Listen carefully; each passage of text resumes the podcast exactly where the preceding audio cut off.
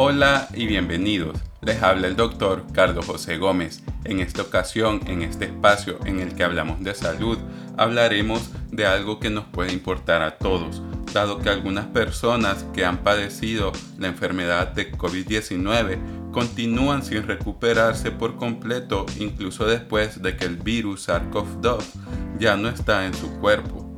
Esto se conoce como síndrome post-COVID-19, tema del que hablaremos en esta ocasión.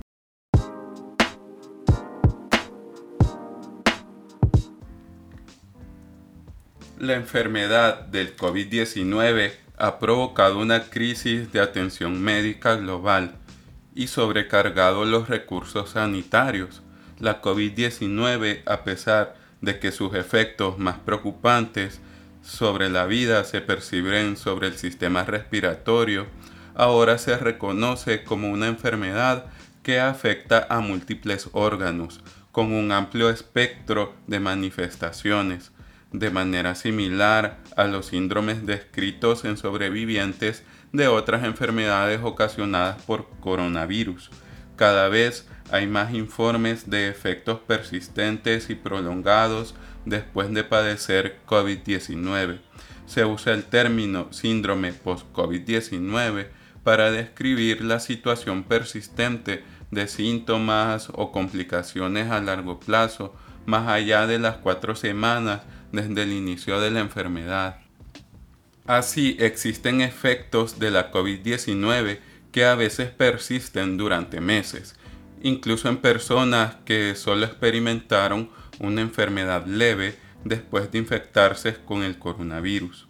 Una revisión de estudios encontró que entre los pacientes hospitalizados con COVID-19, entre el 32,6% y el 87,4% informaron que al menos un síntoma persistía después de varios meses. La infección por el virus puede aumentar el riesgo posterior de enfermedades crónicas o muerte, incluso entre personas que no requirieron hospitalización cuando tenían COVID.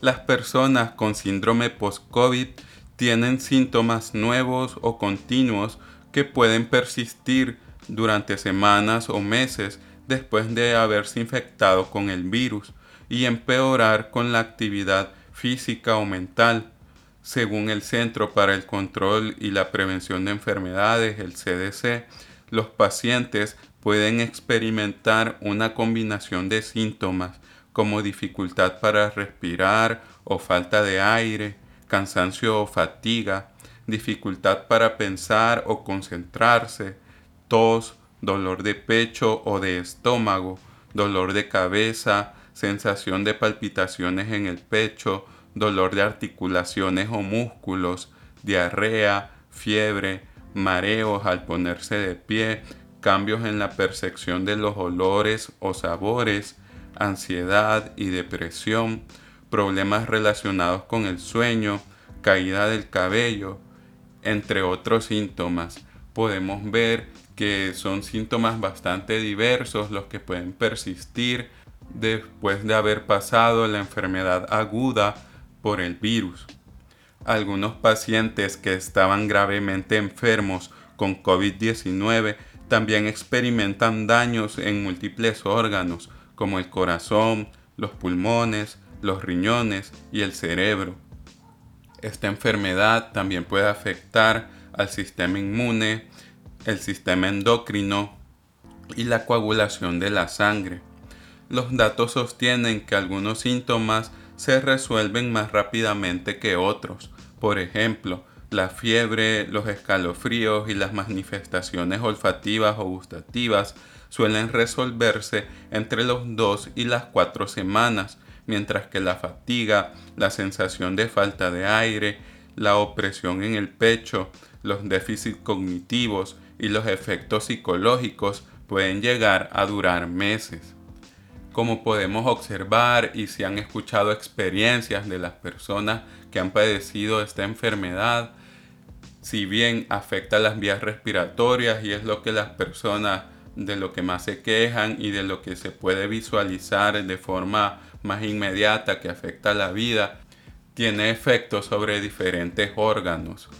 Estos efectos, a pesar de que las personas se recuperen y ya no tengan el virus, ya no sean contagiosas y hayan pasado la enfermedad aguda, pueden persistir en un proceso de recuperación que puede durar varios meses. A esto es a lo que le llamamos síndrome post-COVID-19. El síndrome post-COVID-19 no es algo que podamos despreciar.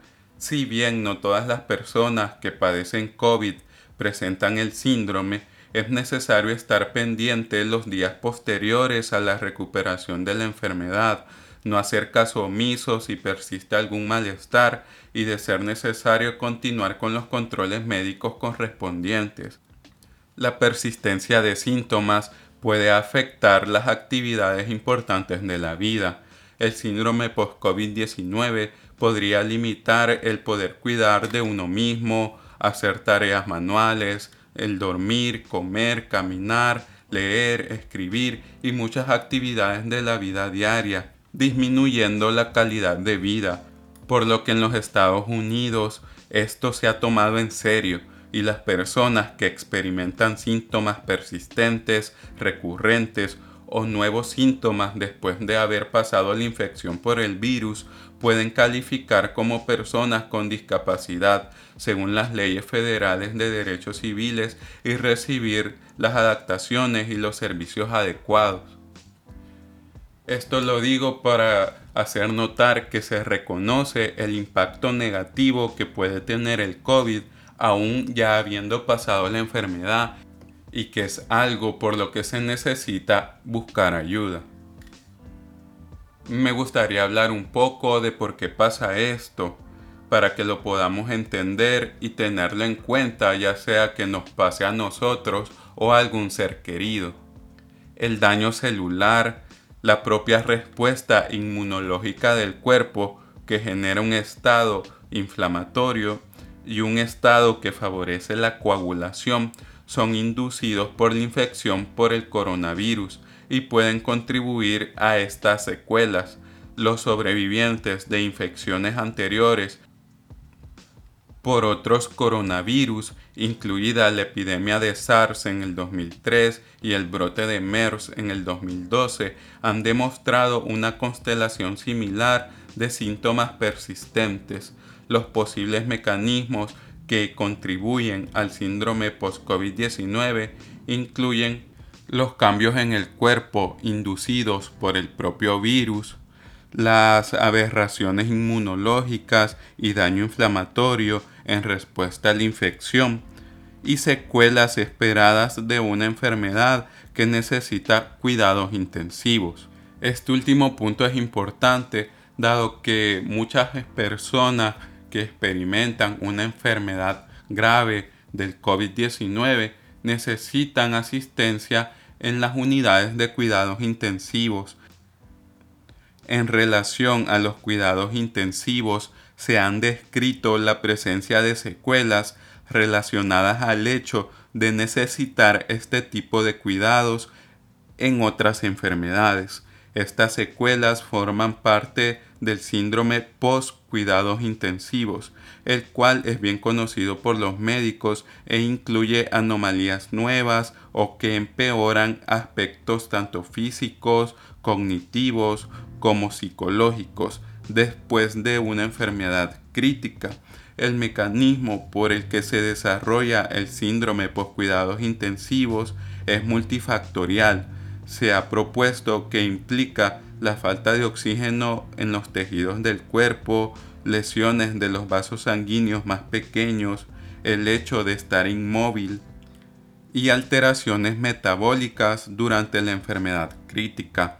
Las personas que necesitan cuidados intensivos son aquellas que padecen una enfermedad muy grave y necesitan cuidados especiales de máquinas que respiren por ellos, reciben alimentación de forma alternativa, pasan en cama sin poder moverse, por lo cual el cuerpo se resiente ante una situación donde la vida ha estado en grave peligro Las secuelas posteriores se relacionan con lo grave que fue la enfermedad y del tiempo que se necesitó este tipo de atención.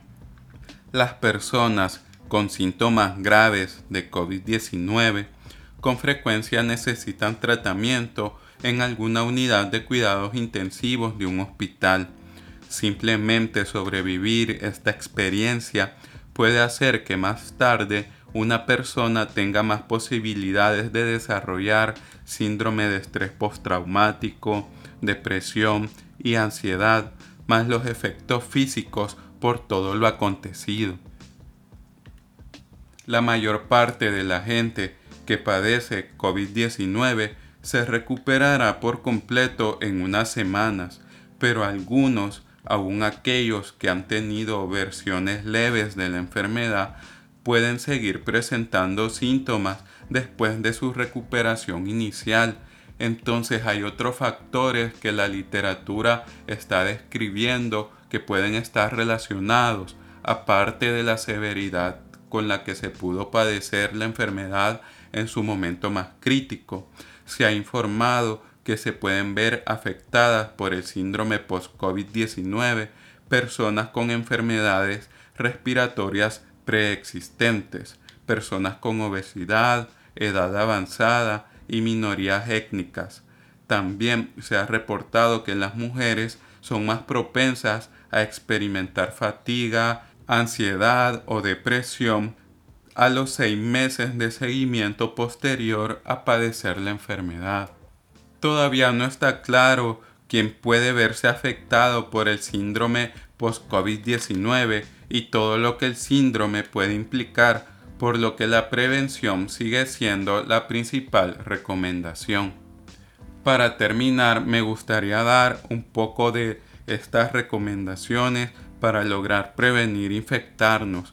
Primero recordemos que la propagación del virus, el SARS-CoV-2, se ha extendido a prácticamente todo el mundo. Las vías de transmisión del virus son principalmente de humano a humano, pero también se transmite a través del aire y el agua contaminada por el virus. El virus está presente tanto en la saliva, mucosidades, como en las heces, por lo que se debe evitar el contacto con las personas infectadas y si somos nosotros los enfermos, tener las consideraciones necesarias para evitar infectar a alguien más. El grupo de personas de mayor riesgo por exposición al virus son los adultos mayores de 60 años. Personas de este grupo con alguna enfermedad crónica son altamente susceptibles de presentar el estado grave de la COVID-19 y requerir de hospitalización. Pero recordemos que todos podemos enfermarnos. El SARS-CoV-2 puede permanecer viable en las superficies durante días en condiciones ambientales favorables, pero se destruye rápidamente con desinfectantes comunes. La infección se adquiere ya sea por inhalación de gotas que flotan en el aire o exponiéndose a superficies contaminadas con el virus. El virus también está presente en las heces y se especula la contaminación del suministro de agua, la cual puede ser una fuente de transmisión, por lo que las medidas higiénicas son fundamentales. Los resultados obtenidos por China para contener la propagación del virus confirman que las cuarentenas, el distanciamiento social y el aislamiento de las poblaciones infectadas pueden contener la pandemia de manera efectiva. Medidas, aunque útiles, llevan una carga social significativa y que puede ser poco funcional por largos periodos de tiempo. La protección individual es necesaria, el uso de mascarillas al estar expuesto a situaciones donde uno puede estar contaminado y responsabilizarnos por nuestro propio bienestar también contribuye al bienestar colectivo. Para prevenir infecciones y ralentizar la transmisión del COVID-19, la Organización Mundial de la Salud recomienda lavarse las manos regularmente con agua y jabón o en su defecto limpiarlas con un desinfectante para manos a base de alcohol. mantener al menos un metro de distancia entre nosotros y personas que tosan o estornuden, evitar tocarse la cara, cubrirse la boca y la nariz al toser o estornudar, quedarse en casa si no se siente bien, abstenerse de fumar y otras actividades que debiliten los pulmones, y practicar el distanciamiento físico, evitando viajes innecesarios y manteniéndose alejado de grandes grupos de personas. El CDC recomienda la vacunación. En este aspecto recordemos que la vacunación no evitará que nos enfermemos ni que se transmita el virus a otras personas. El objetivo de la vacunación es evitar formas graves de COVID-19 y las hospitalizaciones que como ya se mencionó están relacionadas con el síndrome post-COVID. Todavía no se sabe mucho acerca de cómo la COVID-19 afectará a las personas a lo largo del tiempo. Es importante recordar que la mayoría de la gente que padece COVID-19 se recupera rápidamente, pero los problemas potencialmente duraderos de la COVID-19 hacen que sea aún más importante reducir la propagación de la enfermedad siguiendo las precauciones correspondientes y mantenernos lo más sanos posibles. Lastimosamente, la atención a los pacientes con COVID-19 no concluye en el momento del alta hospitalaria. Algunas personas padecen las secuelas de la enfermedad por más tiempo por lo cual es necesario seguir en control con el médico tratante y obtener ayuda de la terapia respiratoria, fisioterapia, psicología y de otras especialidades médicas según sea necesario. Si te ha gustado esta información, por favor síguenos para no perderte de nuestras publicaciones. Si crees que esta información puede ser de alguna ayuda para alguna persona querida, no tengas pena en compartirla. Puedes visitar nuestra página web saludmv.com donde puedes encontrar información más detallada y las fuentes que utilizamos para hablar en este espacio. Estamos agradecidos de poder contribuir a que la información en salud sea de libre acceso en Internet.